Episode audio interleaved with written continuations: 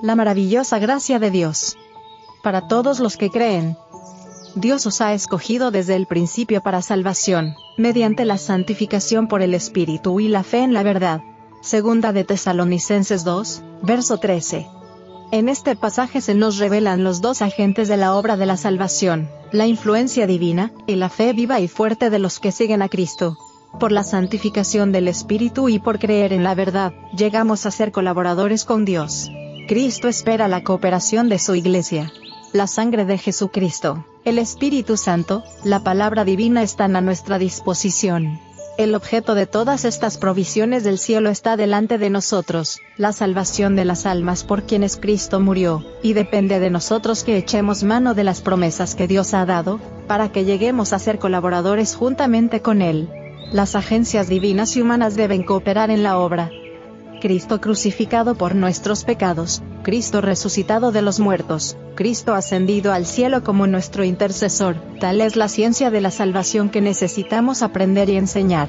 Consejos para los maestros, padres y alumnos, acerca de la educación cristiana. Páginas 21 y 22. Es propósito de Dios que su pueblo sea un pueblo santificado, purificado y santo, que comunique luz a cuantos le rodean. Es su propósito que, al ejemplificar la verdad en su vida, le alabe en el mundo. La gracia de Cristo basta para realizar esto. Joyas de los Testimonios. Tomo 3. Página 205. No tiene límite la utilidad de quien, poniendo el yo a un lado, da lugar a la obra del Espíritu Santo en su corazón, y lleva una vida dedicada por completo a Dios, todo aquel que consagra su cuerpo, su alma y su espíritu al servicio de Dios recibirá continuamente nuevo caudal de poder físico, mental y espiritual. Las inagotables reservas del cielo están a su disposición. Cristo le anima con el soplo de su propio espíritu, y le infunde la vida de su propia vida.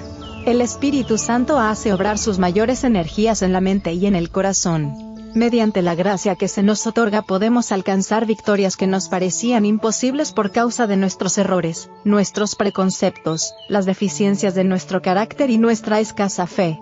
El Ministerio de Curación. Páginas 116 y 117.